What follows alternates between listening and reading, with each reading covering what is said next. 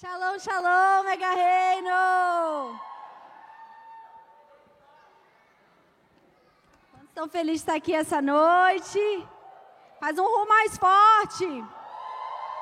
Amém, amém. Tirou o agudo do microfone? Beleza. Gente, estou muito feliz de estar aqui com vocês essa noite. Ai, toda.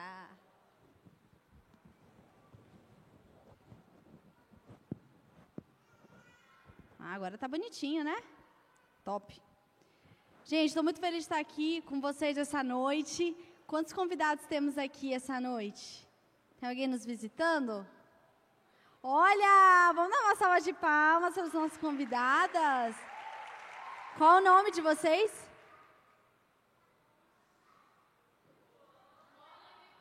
Joana e Vitória. Nicole. Salve de palmas para Joana e Nicole. Pode ser mais forte, gente. Não esquece depois de ir lá cumprimentar as meninas antes de irem voltar para suas casas. Aqui temos. Olha aqui atrás. Uma salva de palmas para as nossas convidadas. Qual o nome de vocês? Me dá aí um help, Felipe. Uma salva de palmas para Jennifer e Gabriela. Gandhi. Dá um help nos nomes. Tarcísio. Bem-vindo, Tarcísio, pela segunda vez. A salva de palmas para o Tarcísio voltar a terceira, gente. Mais forte, mais forte. Gabriela. Hã? Gabriele. Ana, Ca... Ana Clara, Ana Carla e Evelyn. Tarcísio, Gabriela, Ana Carla e Evelyn, é? Bem-vindos! Sejam muito bem-vindos. Pode ser mais forte, mega jovens. Amém. Se você é o nosso convidado, ficou com vergonha de levantar a mão, não tem problema. Ao final do culto, você pode ir ali no nosso estande de bem-vindos. Ali, ó, primeira vez aqui no Mega Reino, passe aqui, nós temos um presente para entregar para você uma lembrancinha do Mega Reino muito especial. Vai ser maravilhoso é, que você saia daqui com uma lembrança e uma, um agradecimento pela sua visita ao Mega Reino. Amém? E você que é membro do Mega Reino, não se esqueça de ficar de olho. Eu sei, gente, que o momento de comunhão, a gente tem vontade de conversar com os nossos amigos, botar o papo em dia. Mas também o momento de comunhão é para você conhecer pessoas novas.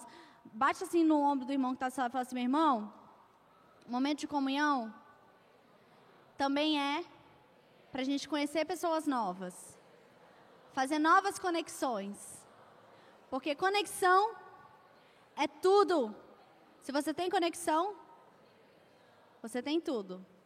Ok? Conexão é muito importante. Isso, eu falo assim, nossa, mas está generalizando, né, pastor? Se tem conexão, tem tudo. Isso vale para tudo, gente. Vale para pessoas, vale sua conexão com Deus. Conexão é muito importante. Conexão é tudo, muito, muito importante. Um exemplo muito prático que eu vivi agora, quando a gente estava lá nos Estados Unidos, é, eu tenho um bazar. Quem não segue meu bazar, arroba bazar das CIS, é o meu bazar com a minha irmã. Nós veremos nossas roupas lá que a gente não usa mais. E, e na volta, a gente recebeu muitas coisas para a Mia, né, presentes e doações e coisas.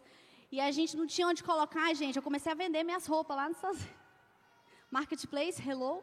Mas foi muito mais difícil. Por quê? Porque lá eu não tinha conexão pessoas, que aqui a gente tem uma rede muito grande de pessoas e a gente tem onde divulgar.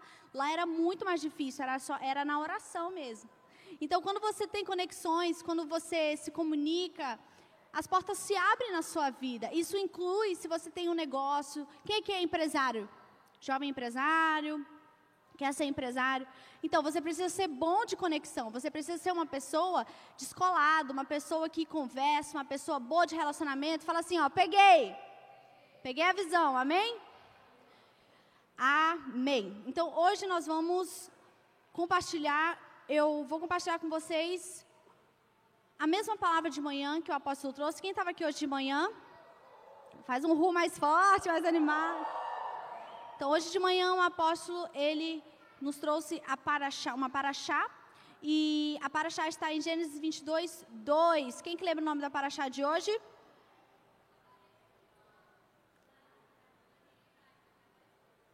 E, como é que é, Fê? Apareceu, mas em hebraico é. Eu esqueci também. Ava. Ra. Ninguém sabe. Apóstolo, eu espero que o Senhor esteja vendo isso.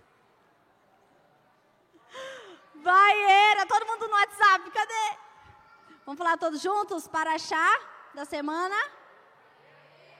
Vaiera. Então, a paraxá, eu vou seguir a mesma paraxá, porém com um ponto de vista diferente. Amém? Então, abra sua Bíblia em Gênesis 22, 2. Em Bereshit 22, 2.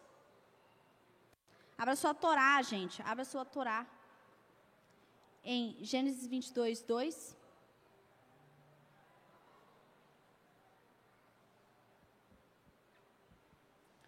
Que, que diz? Gênesis 22, 2 diz: E ele disse: Pegue seu filho, seu único filho, a quem você ama, Isaac, e vá à terra de Moriá. Ali você deverá apresentá-lo como oferta queimada sobre a montanha que eu indicarei a você. Sabe o que mais me chamou a atenção nessa paraxá? Que me chamou muita atenção. Que diz assim: pegue seu filho. Quem está dizendo? Quem está que tá falando com Abraão? Adonai. Adonai está falando com Abraão. Pegue seu filho, seu único filho. Hã? Abraão só teve um filho? Ele tinha? Dois? Quem foi o, o, o filho mais velho de Abraão? Ismael, muito bom. O filho mais velho de Abraão se chamava Ismael. Então, por que, que Adonai está falando aqui? Pegue seu filho, seu único filho. Em Bereshit 21, versículo 21, versículo 14, diz: Abraão levantou-se bem cedo, pegou o pão e odre de água e deu-os a Agar colocando-o sobre o ombro dela. E o filho então mandou-a embora.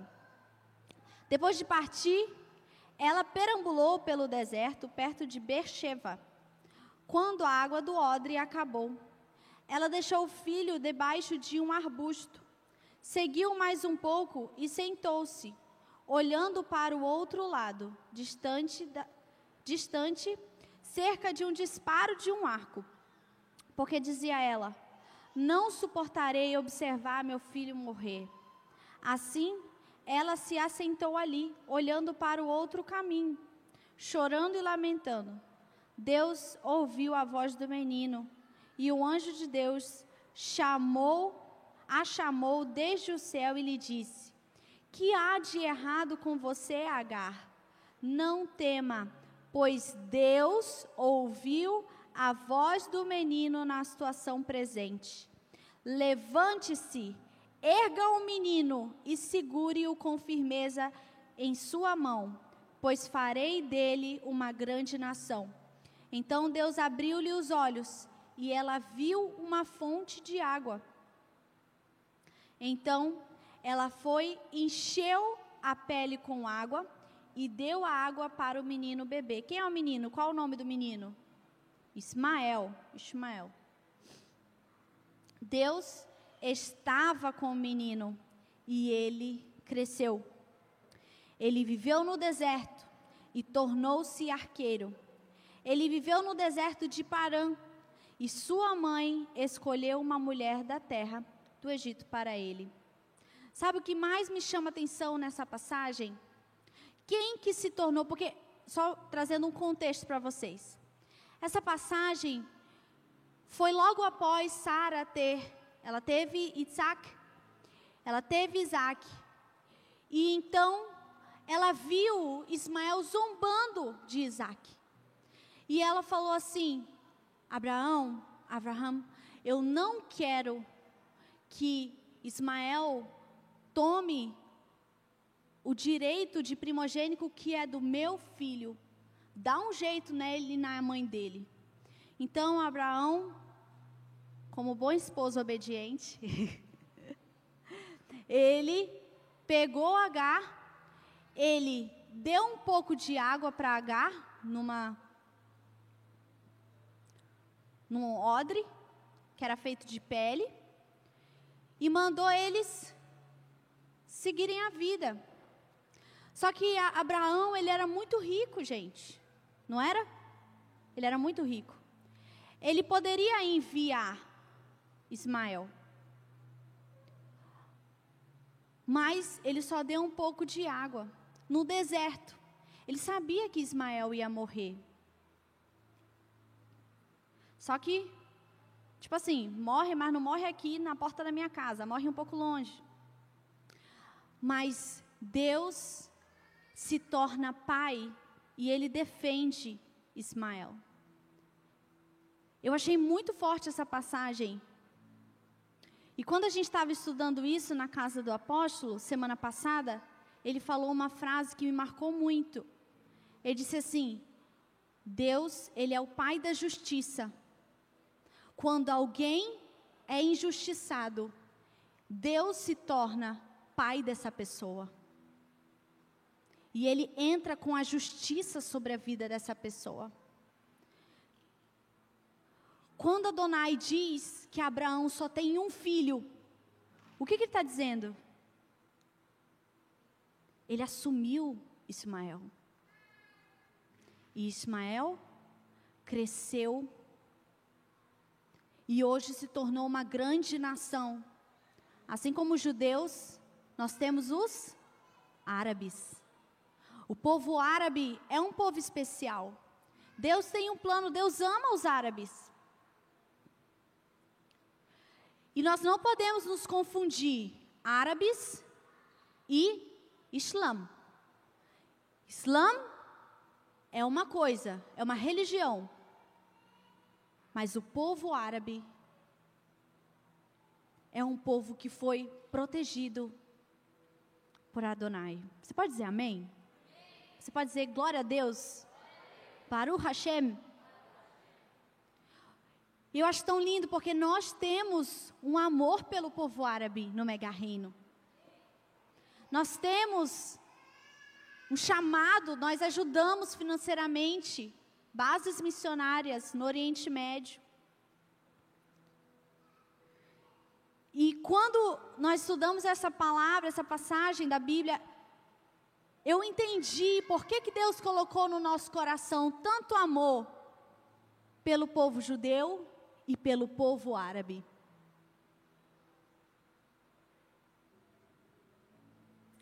Deus ama todos. E Ele não faz acepção. Nesse caso, ele estendeu, ele disse: Ismael, mesmo que seu pai terreno fale com você, fale, não fale, fale com você, eu nunca vou te deixar só.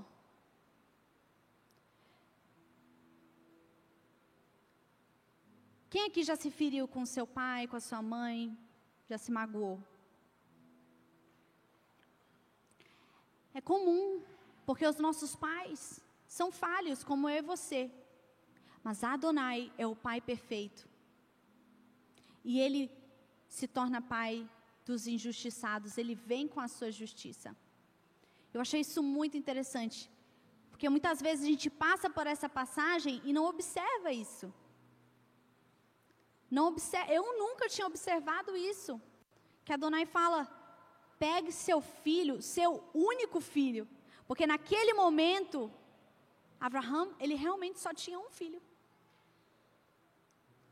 Que era Isaac. O filho da promessa. Glória a Deus. E ele continua: pegue seu filho, seu único filho, a quem você ama, Isaac, e vá à terra de Moriá. Ali você deverá apresentá-lo como oferta queimada sobre a montanha que eu indicarei a você.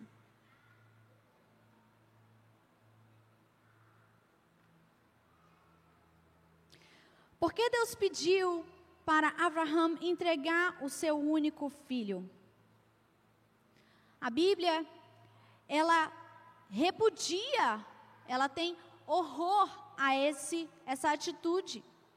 Como a gente já ouviu várias vezes o nosso apóstolo falar, que antigamente isso era um hábito dos povos daquela região, povos pagãos. Eles entregavam seu filho primogênito, isso era muito comum. Os deuses pedirem isso. Quem eram esses deuses, gente? Demônios, né? Demônios que querem ver ali a desgraça da família, da mãe. Que mãe que gostaria de entregar o seu primeiro filho para ser morto? Nenhuma mãe. Deus repudia essa ação. E Deus disse que faria de Abraão um exemplo para as nações. Ele seria pai de nações. E nós vemos em Miqueias 6:7 diz assim: Devo dar o meu primogênito pelo meu pecado? O fruto do meu corpo pelo pecado de minha alma? Miqueias e continua, perdão, continua no versículo 8. Ele te mostrou, ó homem, o que é bom. E o que o Senhor exige de você? Para agir com justiça, amar a misericórdia e andar humildemente com Deus. Vamos repetir isso? O que o Senhor exige de você? O seu filho mais velho? Não.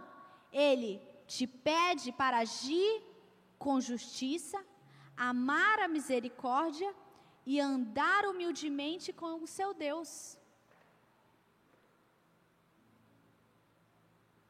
Então, como que Abraão ele iria servir de exemplo para algo que o seu descendente, porque Miqueias, o livro de Miqueias está bem depois de Bereshit, está bem lá na frente. Como que ele seria exemplo para os seus descendentes? Um exemplo daquilo que os seus descendentes repudiaram. O que Deus disse lá na frente que ele não queria. Por que Deus pediu para Abraão entregar seu único filho? Como ele serviria de modelo? Gênesis 18, 19, Bereshit 18, 19 diz: Pois eu o escolhi para que instrua seus filhos e a sua casa depois dele, a guardar o caminho do Senhor, fazendo o que é certo e justo? Como ele poderia ser um pai exemplar se ele estava disposto a sacrificar o seu próprio filho? Ele deveria dizer assim: Senhor, se o Senhor quer que eu prove que eu te amo, Pede para eu, que eu sirva de sacrifício para o Senhor, não meu filho. Meu filho não tem nada a ver com isso. E agora, gente, é porque a gente já sabe o final da história, mas tenta imaginar o dilema na mente de Deus. Na mente de Deus. Na mente de Abraão. Tenta imaginar que confusão que ele estava. Eu vou contar uma história aqui que eu já contei muitas vezes, mas talvez algumas pessoas novas ainda não ouviram.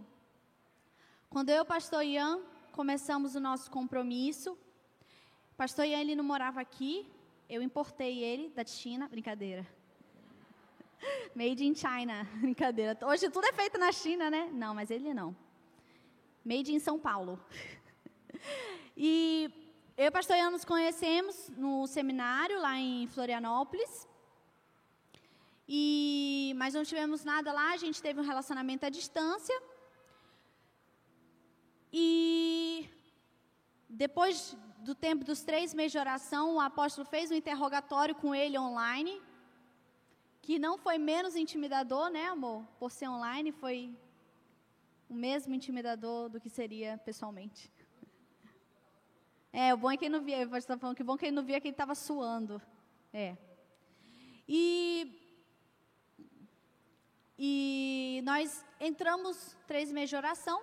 E no final desses três meses de oração, o pastor Ian veio para Manaus, né, para oficializar esse, o compromisso pessoalmente. Isso já não dá para fazer online, né? E os apóstolos deram a bênção.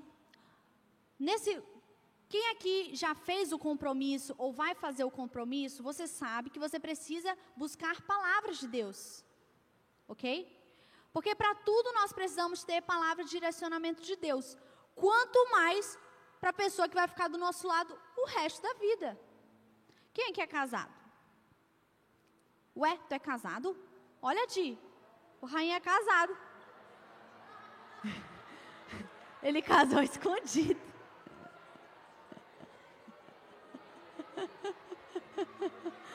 tu tá dormindo na minha palavra.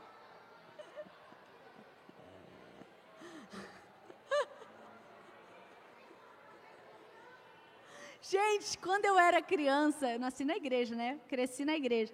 Quando eu era criança, direto o apóstolo brincava. Se você, tipo assim, eu estou usando um exemplo, tá? Um exemplo bobo. Se você é filho do diabo, diz amém. Aí eu, sou, amém. Aquela pessoa que não está prestando atenção na palavra. Mas agora vai, agora vai, agora vai, Rainha. Ô Rian, Rainha. Quem é que é casado sabe que casamento não é fácil. Nós temos muitas, muitas coisas que nós precisamos lidar num casamento. Imagina, uma pessoa que teve uma criação X se une com uma pessoa que teve a criação Y, decide morar na mesma casa. Quem aqui já brigou com pai, mãe, irmãos? Por quê? Porque está morando na mesma casa. Se não morasse na mesma casa, não brigava. É verdade. Então imagina uma pessoa com uma criação totalmente diferente da sua. E amor, pesquisas mostram, como a nossa apóstola sempre diz, que a paixão ela dura dois anos, two years. Eu, pastor Ian, já passamos da fase da paixão, que a gente vai fazer cinco anos de casado. O Ru pode ser mais forte, né? Pô, cinco anos!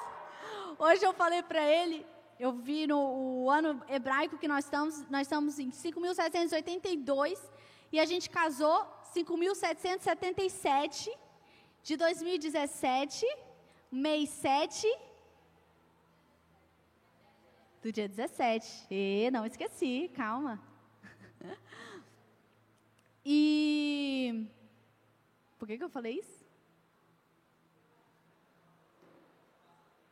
Que passou tempo, que nós estamos. Ah, tá, eu lembrei, eu, eu falei isso porque lá em cima, ainda agora, eu falei para ele: Uau, amor, nós estamos quase cinco anos de casado. Anos judaico, estamos há cinco anos. Mas o ano normal, né? A gente vai fazer cinco anos já. Você me aturou todos esses todos esses anos. Você conseguiu ficar ao meu lado. E eu também consegui. Que coisa linda, né? Amém. Que venham muitos mais anos, muito mais anos. Então você está casado com uma pessoa não é uma coisa fácil. Você precisa de palavras de Deus. Eu, pastor Ian, com menos de um mês de casado, a gente queria separar. O que nos manteve juntos foram as palavras de Deus. E após os três meses de oração, o pastor Ian veio para Manaus reunimos os apóstolos, eu, pastor Ian, todos nós com palavras de Deus sobre o nosso casamento, que coisa linda, que coisa maravilhosa. Vamos, agora estamos compromissados. Uhul! Eu ganhei meu vestido de noiva. Uma irmã muito querida me deu meu vestido de noiva, está lá em casa guardado para a Mia. Espero que ela queira, né? Vai chegar lá, ai que brega. então, as coisas estavam movendo, né? Uau, sinais daqui, sinais de lá. Quando falta mais ou menos oito, oito meses para a gente casar, com data de casamento marcada, porque o que, que a gente ensina? Se você tem palavra de Deus, você está no compromisso, você precisa ter uma data de casamento. Não é obrigatório, mas a gente encoraja.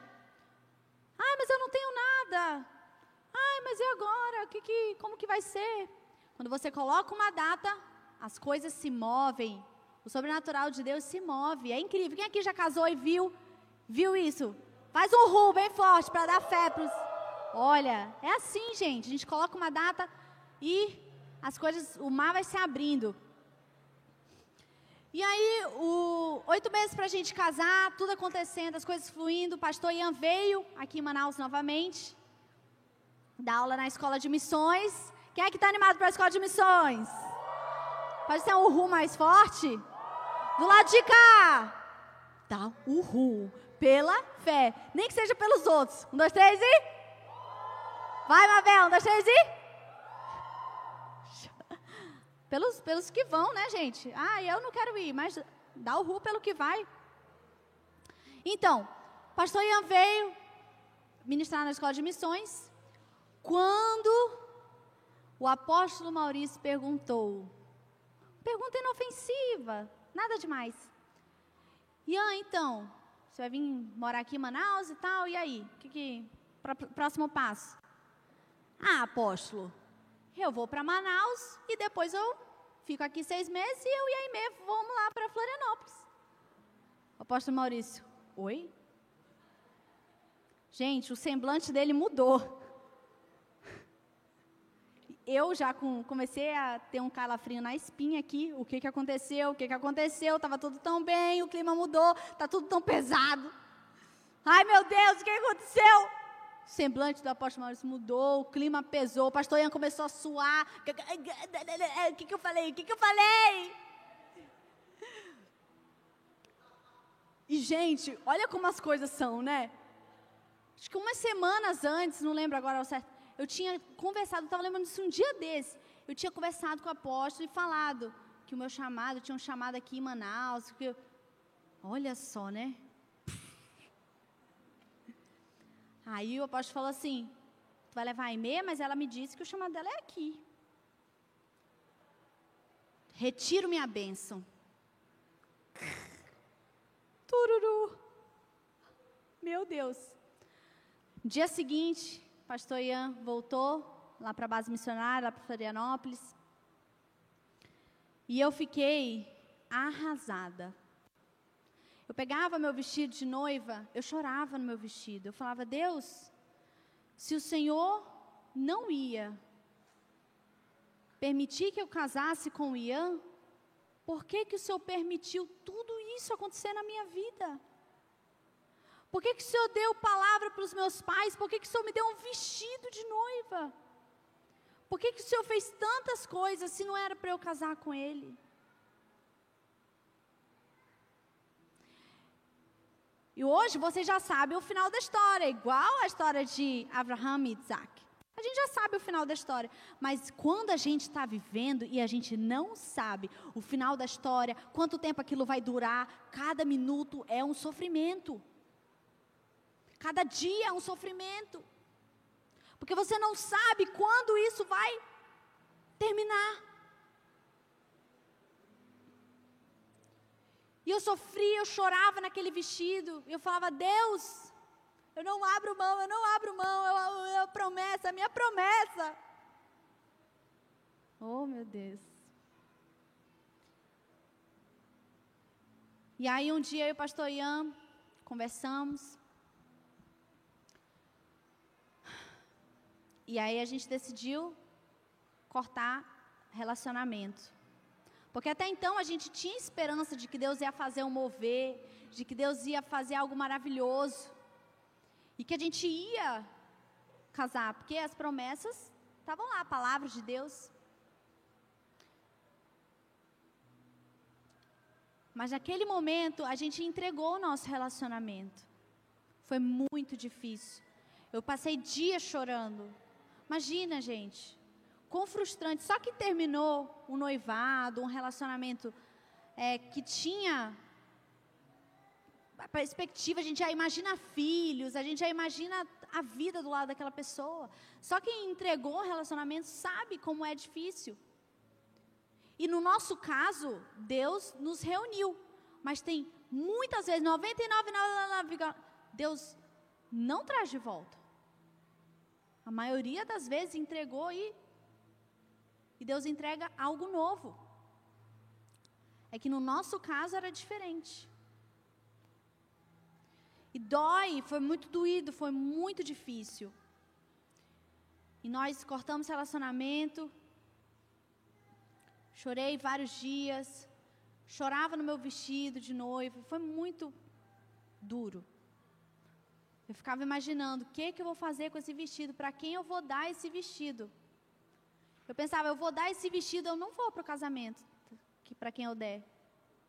Imagina, eu dar o vestido que eu ganhei, que eu usei inclusive no nosso casamento. Ir pro casamento, dar para outra pessoa ir para o casamento, ver a, a mulher usando o meu vestido. E eu sem marido. Não é mole, gente. Não é fácil.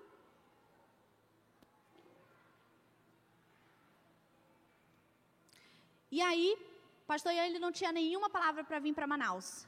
Não sei porquê, Manaus é muito atraente. Né? Florianópolis, pff, muito melhor Manaus. O que, que é, né? Qual é aquela praia famosa lá de Floripa? Aquela bem famosona. Que nem é a mais bonita, mas é a mais famosa. Jurerê. Sou muito mais Ponta Negra. Se perguntar assim, para onde você quer ir? Jurerê ou Ponta Negra? Ponta Negra. Tereza, é? Tereza, eu quero ir para Ponta Negra. Muito melhor. Só tem que desviar um pouquinho dos cocô boiando, mas tá tudo certo. E aí, pastor não tinha nenhuma palavra para Manaus. E ele começou a receber várias palavras para vir para Manaus. Teve um irmão, que é um pastor em Araguaína, Araguaína, né?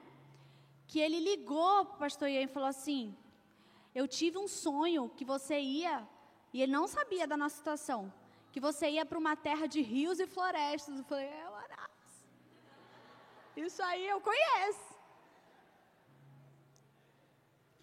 Mas foi um processo, gente, foi um processo é, entregamos, e nesse meio período, meio período, Deus começou a falar com o pastor Ian, o pastor Ian conversou de novo com o apóstolo, tiveram uma nova conversa, isso alguns meses depois, e então ele abençoou novamente o nosso relacionamento. Você pode dar um rum, glória a Deus, bem, Pai? Aleluia! Glória a Deus. E nós casamos seis meses depois. Ele veio de Malicuia. E nós casamos seis meses depois. Deus proveu de forma sobrenatural. Foi maravilhoso. Mas o processo é muito difícil. Eu estou contando para vocês essa história mas agora eu estou vivendo algo que eu ainda não posso contar para vocês. Mas que é tão difícil quanto esse tempo que eu e o pastor Ian passamos separados. Só que agora nós estamos vivendo juntos, né? Como um casal. Você recebeu uma palavra de Deus. No meio do caminho, você vai entendendo a profundidade da palavra que Deus te entregou. Porque isso acontece. Entre Abraão ser pai de nações e hoje a gente vê a promessa se cumprindo, o povo judeu, olha o tanto de história que tem. Quantas águas já rolaram? Quando Abraão recebeu a promessa de ser pai, e que ele seria um modelo de pai para as nações, ele nem era pai. Ele nem era pai. E se dependesse só de Sara aos olhos humanos, ele nunca seria pai. Gente, quando Sara teve Isaac, ela estava, acho que já tinha passado na menopausa. Ela era uma idosa, gente, uma senhorinha. Imagina uma senhorinha entrar aqui com barrigão. Que coisa linda, né? Que coisa linda que, que Adonai faz. Eu sei que vocês têm promessa de Deus. E se você não tem uma promessa de Deus para a sua vida hoje, ore. Pergunta, Adonai, qual é a promessa que o Senhor tem para mim? O que, que o Senhor quer fazer na minha vida? O que que, o que, que quais são os teus planos para a minha vida?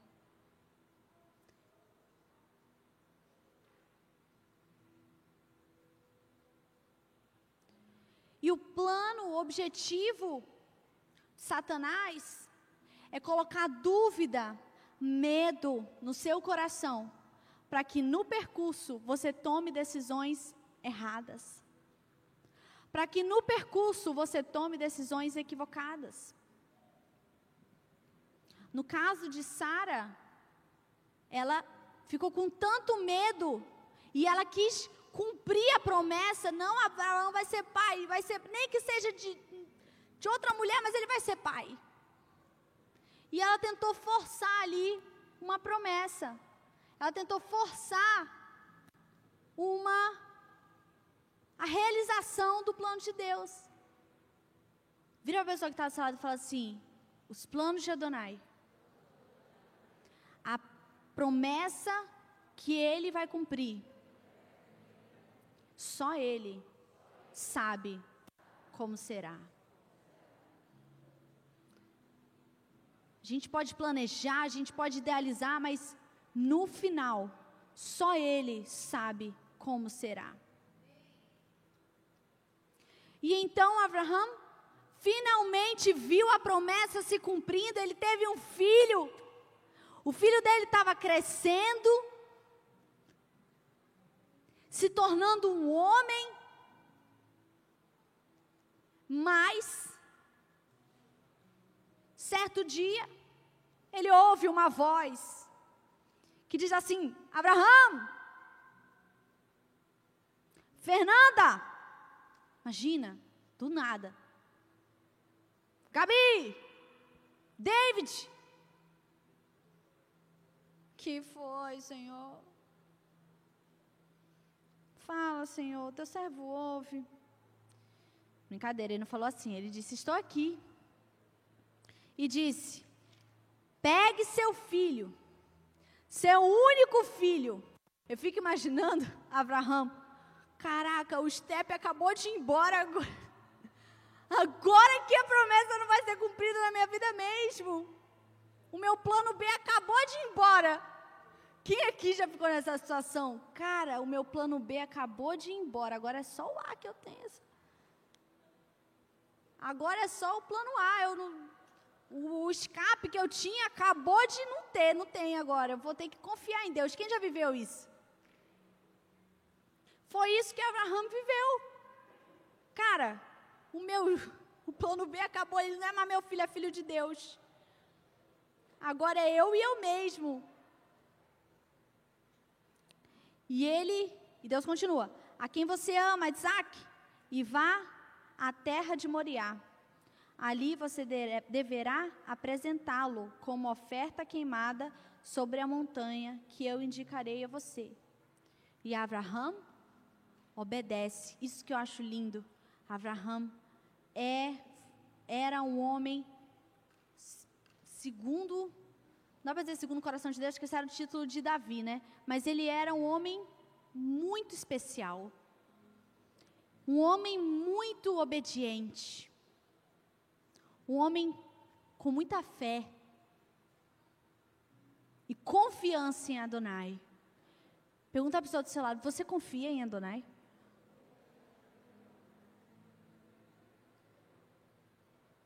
Você confia em Adonai? Gente, eu estou falando com vocês, eu quero chorar toda hora. Porque eu e a gente viveu tanta coisa nesse tempo dos Estados Unidos.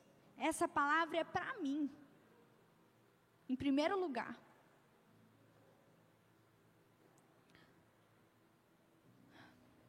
Não é fácil confiar em Adonai. Não é fácil.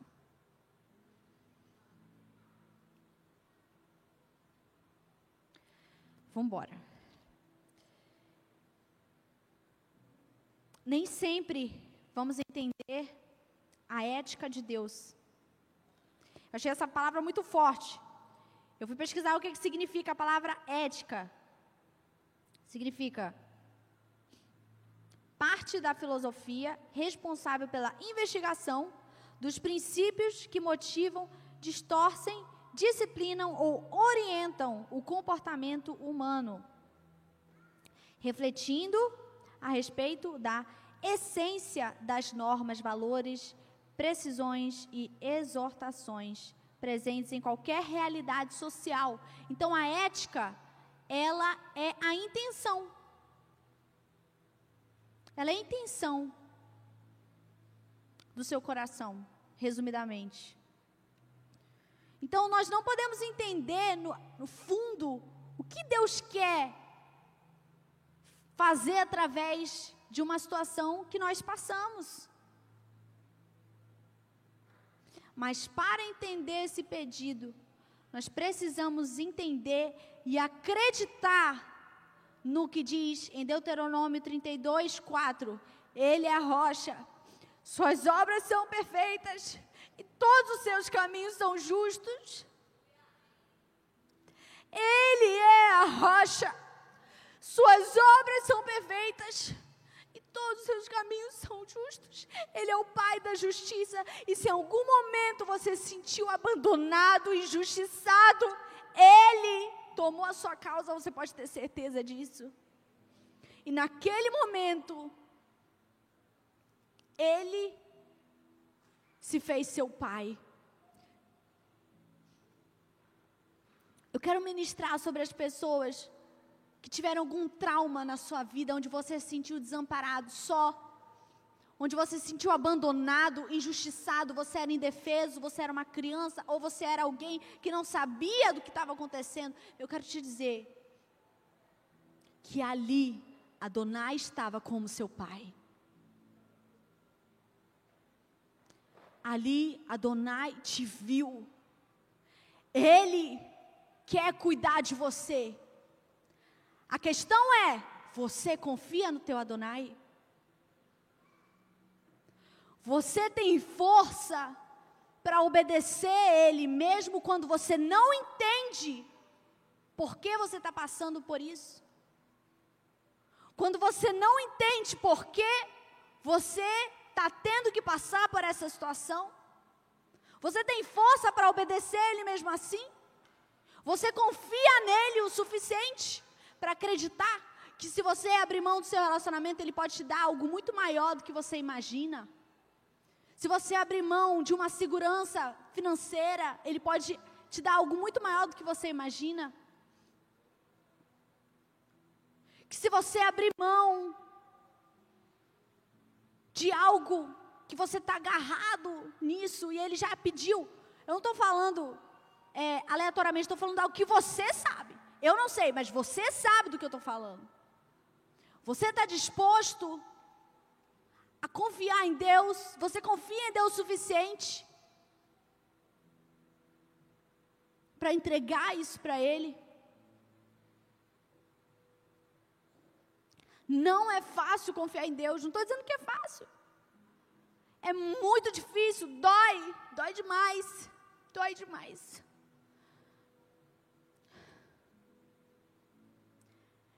E no meu, no momento onde eu estive recentemente, onde eu me senti assim, e Deus disse que Ele era o meu Pai naquele momento. O que me confortava, que me consolou, foi porque diz que Ele guarda as nossas lágrimas em um odre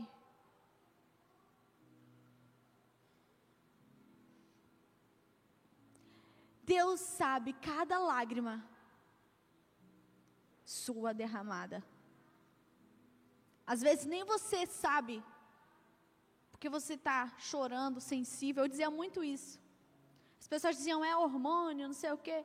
Pode ser também hormônio, mas eu preferia achar que o Senhor estava colhendo e entendendo, até quando eu não entendia porque que eu estava chorando, Ele estava recolhendo as minhas lágrimas e entendendo, dizendo assim: minha filha, eu sou seu pai, eu cuido de você, eu cuido de você.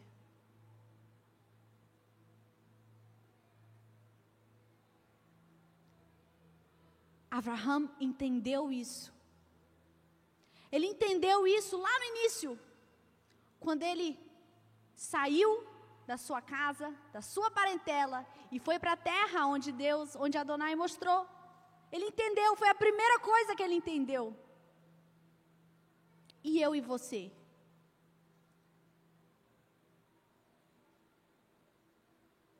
Quando? Faça a pergunta para você mesmo, melhor. Feche seus olhos. Repete isso comigo. Minha alma. Quando eu vou entender verdadeiramente que Adonai é o meu Pai e Ele cuida de mim.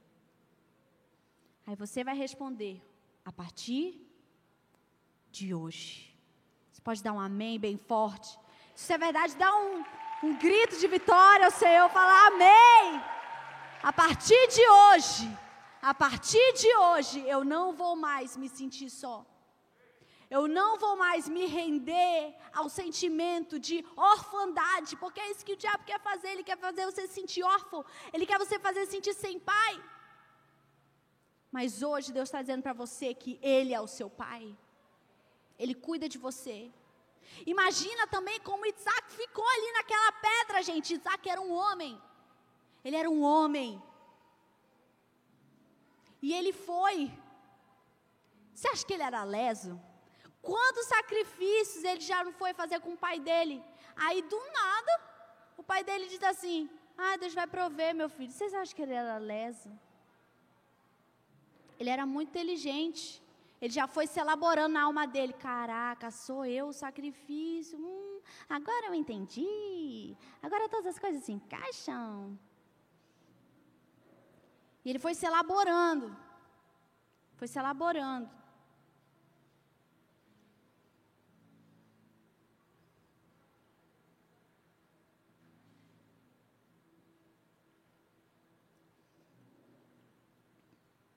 Coloquei aqui uma observaçãozinha. Vai sair um pouco do que a gente está falando, mas eu quero falar isso para você. Existe um princípio nesse mundo em relação ao primogênito e como a Torá vê esse princípio. Eu achei muito interessante esse ponto de vista. Desde que na Bíblia nós vemos aqui um pouco disso, uma relação de o filho primogênito assume o lugar do pai, né? E isso vem, nós vemos isso dos reis, nós vemos isso na história, sempre o filho primogênito sendo preparado, é como se ele não tivesse opção de escolha. A opção dele é não ter opção. Então ele precisa se preparar, o filho de um rei, ele precisa o primogênito. A gente vê isso hoje, gente.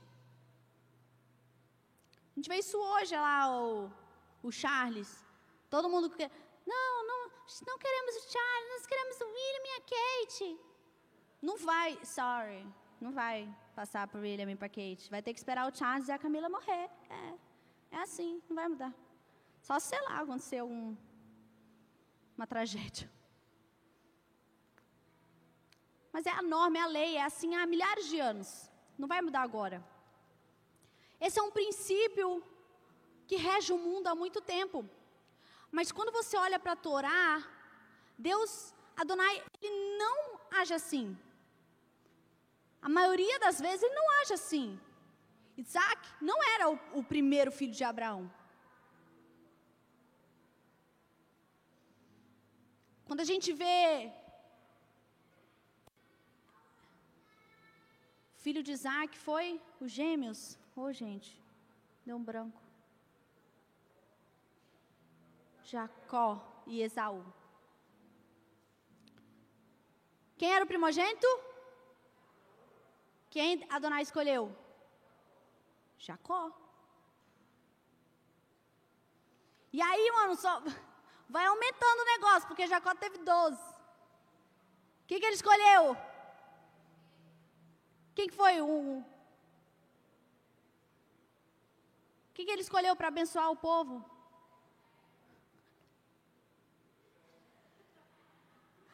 Eu acho que o pessoal fica pensando assim: eu vou falar, mas não vou emitir o som. Então, se eu tiver certo, eu vou levar a glória. E se eu tiver errado, eu não vou passar mico, né?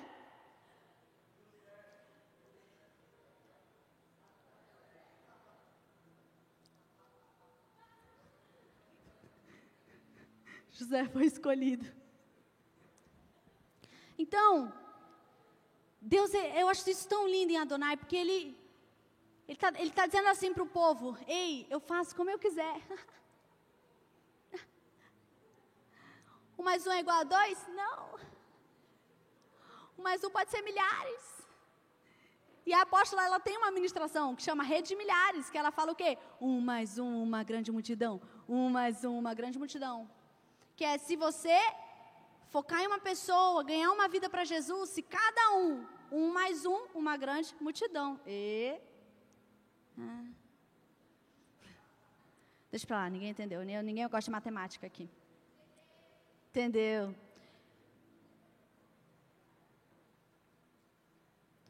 E é tão lindo como Adonai, ele, ele, ele tem o seu jeito diferente de lidar com a gente, de nos ensinar.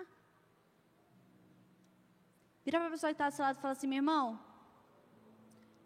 você não precisa entender tudo. Você não precisa saber por que você vai fazer o que Deus está te mandando, o final dessa história. Você precisa acreditar apenas nisso. Agora diga comigo: Ele é a rocha, Suas obras são perfeitas, e todos os seus caminhos são justos. Para a gente finalizar, a passagem-chave para entender a mensagem do céu. Quando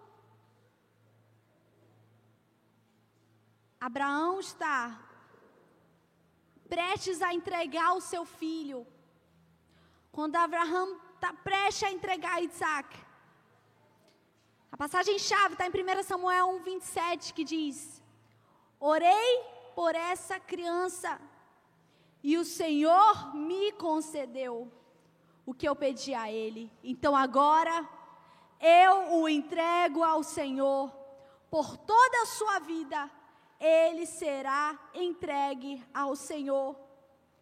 Essa passagem conta é uma passagem que fala da história de Ana. Quem lembra de Ana? Ana era esposa de Eucana. Ela queria muito ter filhos, mas ela não podia ter filhos. Então, ela falou: Senhor, se o Senhor me der um filho, ele vai te servir por toda a vida. Eu vou te entregar ele para ele servir. Essa, aqui Ana descreve aquilo que estava no coração de Abraão.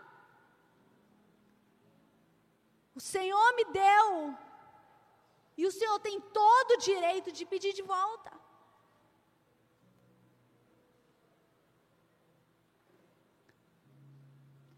Quando Deus vê o coração de Abraão, Gênesis 22, 12 diz: Ele disse: Não estenda a mão sobre o menino, Isaac, não lhe faça nada, pois agora eu sei que você é um homem que teme a Deus, porque não me negou seu filho, seu único filho, não tinha mais o Step, era só ele.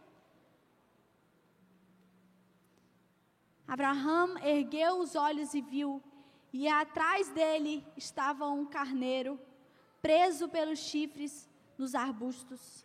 Abraão foi e pegou o carneiro e o ofereceu como oferta queimada em lugar de seu filho. Abraão chamou ao lugar Adonai Hire, Adonai vê, Adonai proverá. Como se disse nesse dia, na montanha Adonai é visto. E olha que lindo, ele fala duas vezes. Ele fala no versículo 12: Não lhe faça nada, pois agora eu sei que é um homem segundo o coração de Deus, porque não me negou o seu único filho. E ele fala de novo no versículo 16: ele diz: Pelo fato que você ter feito isso, porque você não me negou o seu filho, o seu único filho, diz duas vezes com toda certeza eu o abençoarei e também multiplicarei seus descendentes como as estrelas do céu ou como os grãos da areia do litoral. Qual que é o fruto? Tudo tem um fruto. Toda ação tem uma reação. Qual que é o fruto de confiar em Adonai. Deus proverá. Qual que é o fruto quando você no processo se rende e diz: "Cara, eu estou tão longe da onde o Senhor disse que eu estaria". Ou às vezes é mais duro ainda, você está tão perto. Às vezes você está tão perto. E parada não vai. Se você confiar em Adonai, Ele diz: Eu sou seu pai, eu vou prover para você, eu cuido de você. Gente, nós temos pessoas de todas as idades no propósito de três anos. Nós temos crianças que vão ter que fazer aí mais uns 10 anos de propósito. Nós temos adolescentes que vão ter que fazer mais aí uns três no mínimo, para completar, né? 18 anos, pelo menos, que aqui a gente só autoriza relacionamento a partir de 18 anos, beleza? E de preferência, se você quer uma benção, um upgrade na benção, esteja trabalhando. Vai ficar muito mais fácil. Entrar no compromisso com o dinheiro do pai é uma coisa, brother. Entrar em compromisso com o seu com seu dinheiro é outra coisa.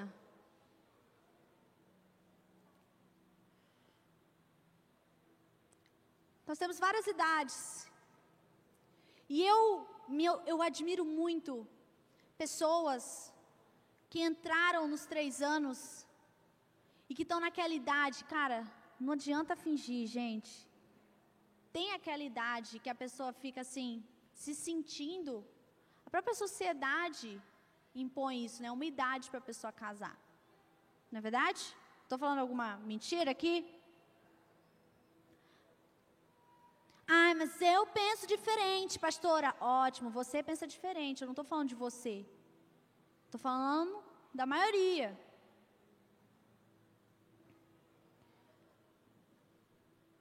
E eu admiro muito, sabia?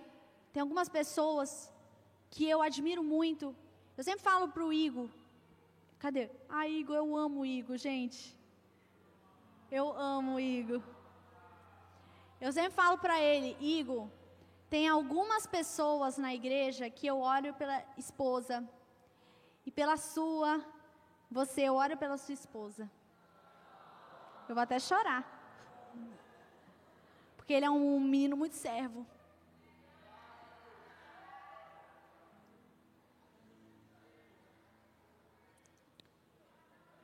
E eu sei que não é fácil. Tem uma cobrança. Eu sei que muitas de vocês ficam ouvindo da família: como assim? Tu já está na idade, já, já passou. E tu vai ainda entregar três anos. What? Hã? Tá passada? Tá passada? Não acredita? Quero dizer uma coisa para você. Deus proverá.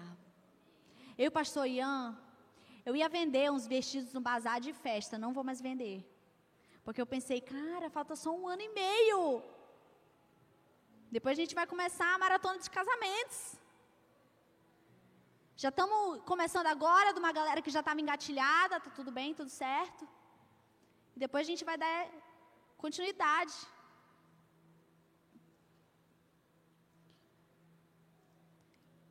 Você que está guardando seu coração, você que está no propósito. Um dia desse, estava conversando com a apóstola e ela disse assim: Aimee, é, no dia da renovação do voto, eu tive uma visão. O mesmo Espírito que me visitou, isso a apóstola falando, que me visitou no início do compromisso, que o compromisso já tem minha idade quase no início, eu tive uma visitação de um demônio, que era o demônio da sedução.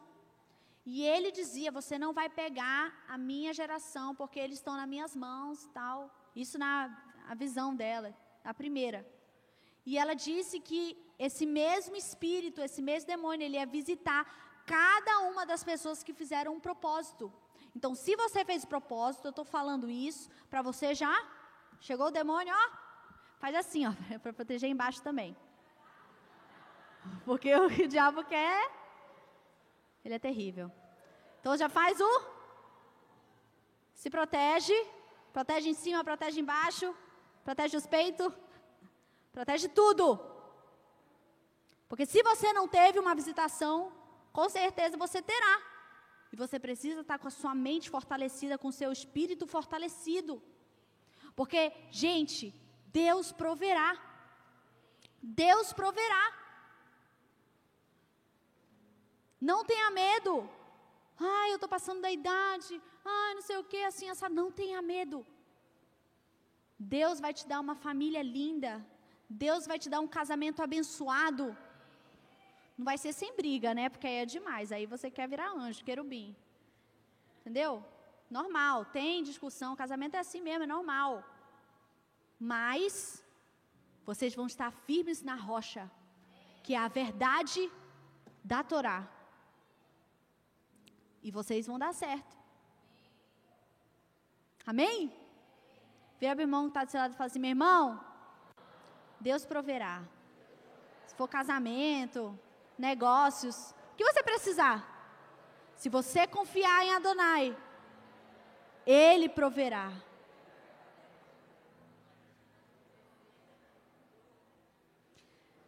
Ai, gente, é tão bom receber uma palavra de consolo do nosso Adonai, não é? Não é? Poxa, não é. Sim, é. É tão bom. Você sai renovado. Você sai pronto e confiante que tudo já deu certo. Se o que você precisa de uma provisão financeira, tudo já deu certo. Confia no Senhor. Confia no Senhor. Adonai irei. Adonai vê. Adonai está vendo. Adonai colhe todas as suas lágrimas. Ele sente, às vezes, até o que você não consegue expressar. Ele sente.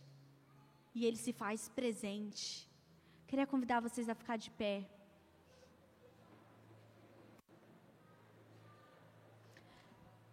Dia 6 de novembro. Quando? Daqui duas semanas. Daqui duas semanas. Daqui quantas semanas? Nós teremos o esquentou. Oi, ia falar esquenta. Nós teremos o esquentou, que é o nosso antigo esquenta. Ah, é só pegar esse nome, esquenta. O esquenta, esquentou, esquentará. A gente vai ter esse evento, esquenta, e você precisa estar aqui, gente. Se você conhece uma pessoa que ela está precisando dar um upgrade na vida dela, ela está precisando de uma palavra de vida, ela está precisando ser renovada, ela está muito triste, abatida. Ou uma pessoa que está à toa por aí, que também tem dessas. Chama essa pessoa. Feliz também. Quem estiver feliz pode chamar todo mundo. Chama essa pessoa para estar tá aqui no Esquentou com a gente. Porque vai ser muito especial. Muito, muito especial. A gente vai ter uma programação muito diferente. E a gente vai estar tá se preparando espiritualmente. A gente vai fazer uma preparação espiritual. Se você quer participar dessa preparação, a gente vai estar tá mobilizando através das células. Rapidinho. É, a gente vai estar mobilizando através das células. Se você não faz parte de uma célula, se você não faz parte, repito, se você não faz parte de uma célula, gente, sério, faça parte de uma célula. Porque é muito difícil você caminhar sozinho. Principalmente quando você tem muitos amigos que não entendem o que você está passando no seu encontro com Deus. É muito difícil você caminhar sozinho. A célula é uma família espiritual. São pessoas para te ajudar na sua jornada. São pessoas que vão ver você ali na dificuldade elas vão chegar junto de você. É verdade, Celas? Então, se você não faz parte de uma célula, vai ali também no estande do bem-vindo, não importa se você já é membro. Vai lá, pergunta de uma célula mais perto de você. Nós temos células de todos os sabores, tipos, odores, todo jeito, para você participar.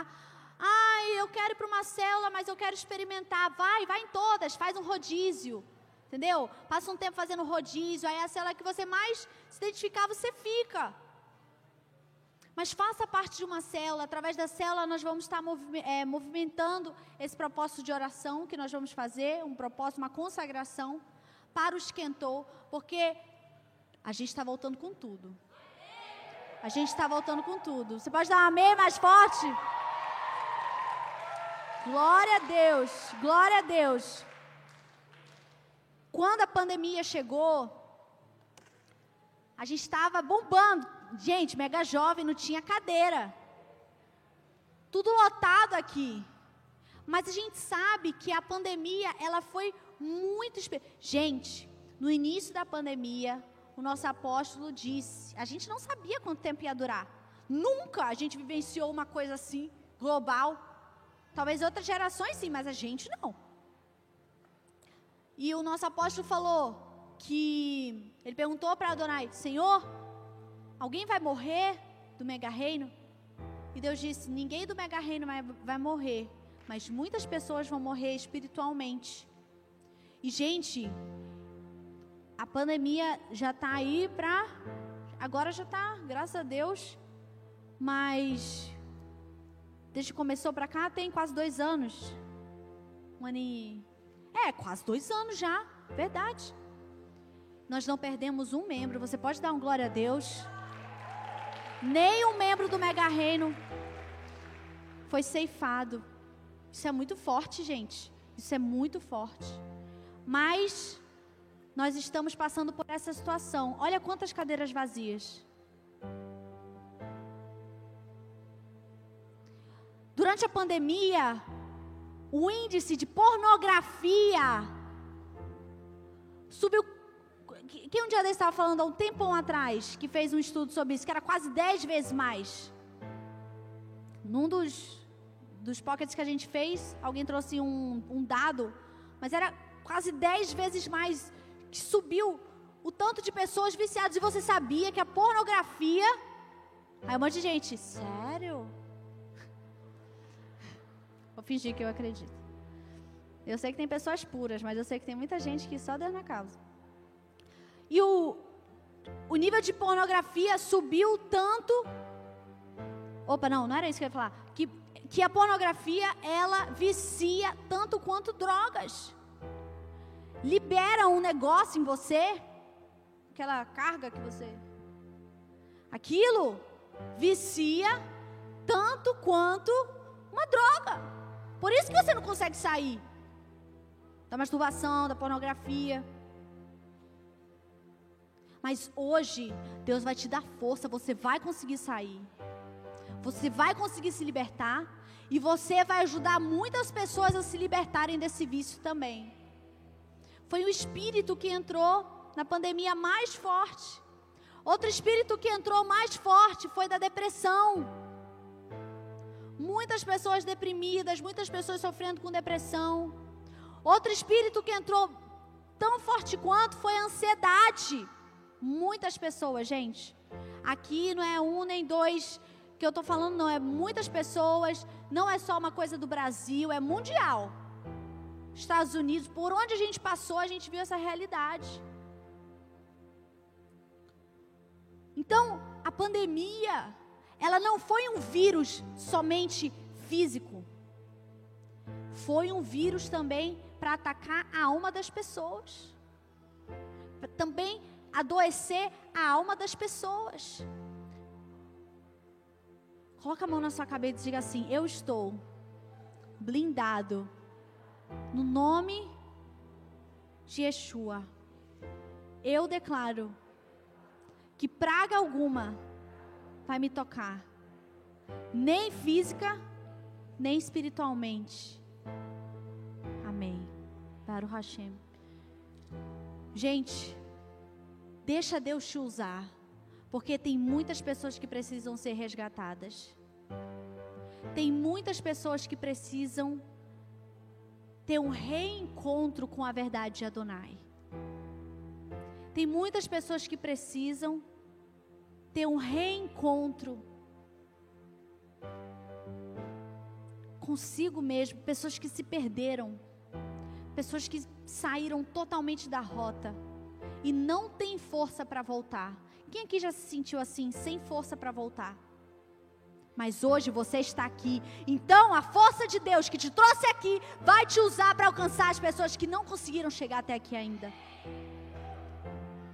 A força que Deus te deu, o gás que Deus deu para você, para que você conseguiu vir até aqui, Deus vai te usar para alcançar as pessoas que não têm ainda essa força. Você pode dizer um amém? Receba essa palavra. Receba essa palavra. Receba essa palavra.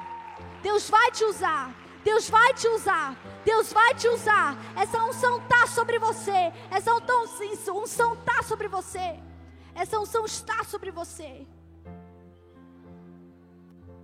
Senhor, eu te louvo. Eu te louvo, eu te agradeço por cada pessoa que está aqui hoje no Mega Jovem. Eu te agradeço porque eu sei que apesar das lutas, apesar das dúvidas, apesar do medo, elas estão aqui.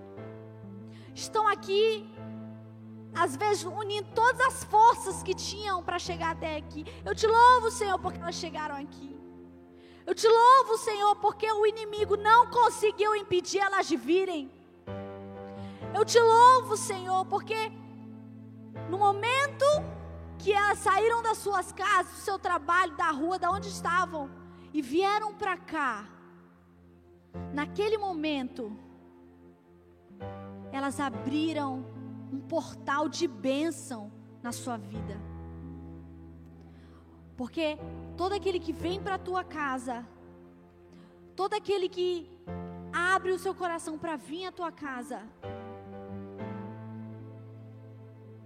o Senhor derrama porção de bênção sobre essa pessoa, porque aqui há vida, aqui há vida, aqui há vida. Aqui cadeias são quebradas. Aqui aonde havia decreto de morte é neutralizado. Aqui aonde havia um coração suicida, a vida é derramada sobre essa pessoa. Aqui não tem espaço. Aqui não tem espaço para as coisas que não vêm de ti. Nós declaramos o novo tempo no Mega Jovem, Senhor. Nós declaramos o novo tempo na juventude manauara, na juventude brasileira. O novo tempo, o novo tempo, o novo tempo, o novo tempo. Aonde Satanás tentou colocar orfandade, aonde pessoas literalmente perderam parentes, seu pai, sua mãe, estão sentindo só, estão sentindo abandonados agora, agora que elas possam ser revestidas com o entendimento de que Adonai é o seu pai Adonai é o seu pai. Adonai é o seu pai. Não somos mais órfãos, mas somos filhos de Deus. Somos filhos de Deus. Somos filhos de Deus. Somos teus filhos, Senhor. Nós somos teus filhos. Não tem espaço para o medo. Não tem espaço para insegurança. Não tem espaço para carência. Não tem espaço. Não tem espaço. porque nós estamos cheios da tua presença. Nós estamos cheios de amor por ti. Eu declaro isso sobre essa geração, uma geração cheia de amor por ti, uma geração cheia de amor por ti. Aonde havia frieza, aonde havia insegurança agora, seja neutralizado no nome de Jesus. Repreendido no nome de Jesus nome de Yeshua, no sangue dele. O sangue que tem poder para perdoar pecados. Aquele que tem poder para perdoar pecados. O que passado já passou. E hoje nós estamos aqui clamando, buscando, Senhor